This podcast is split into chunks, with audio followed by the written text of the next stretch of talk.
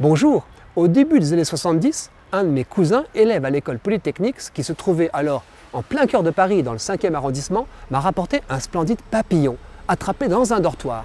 Il gardait sur ses ailes une déchirure stigmate de sa capture par des étudiants étonnés.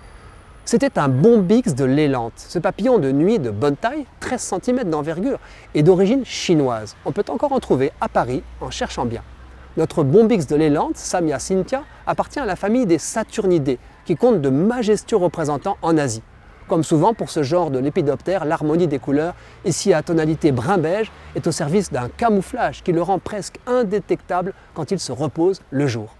Sinueuses, ses ailes antérieures portent deux petits yeux noirs à leur extrémité et un long trait blanc ourlé de rose qui se prolonge sur les postérieures. Sur chaque aile, une lunule presque transparente, sorte de fenêtre, imiterait l'œil d'un animal. Sinon, l'abdomen est couvert de poils blancs. L'histoire française de ce papillon commence au milieu du XVIIIe siècle, quand un missionnaire jésuite, Pierre-Nicolas Le Chéron, d'Incarville, par ailleurs botaniste, envoie depuis la ville de Nankin à son correspondant Bernard de Jussieu des graines d'élantes glanduleux, ou élantes tout court.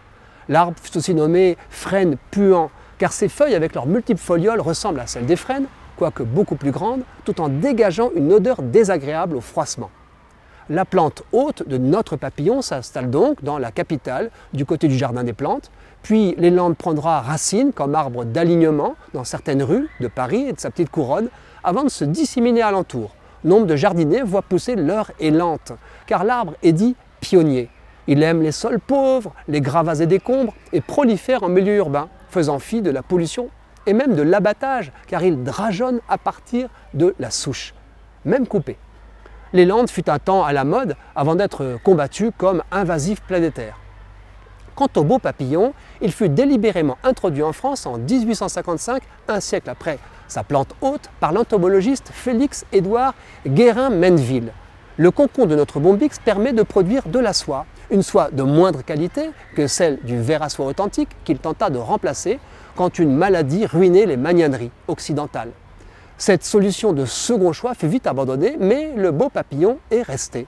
Et voilà comment une colonie de cette orientale a perduré jusqu'à nos jours dans les zones urbaines où ses prédateurs, les oiseaux, sont moins nombreux, notamment du fait, pense-t-on, de la prolifération des chats errants.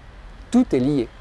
Si vous levez le nez un hiver, du côté de Paris ou de Bordeaux, vous verrez peut-être pendre de certains élantes quelques feuilles enroulées, les seules à n'être pas tombées à l'automne c'est qu'à chaque fois, une chenille de bombix a pris en fin de l'été soin, avant d'y fixer son gros cocon, de renforcer l'attache de la feuille à sa branche à l'aide d'un fil de soie. Qui a dit à la chenille de prendre cette précaution vitale? L'instinct. Il rime avec divin.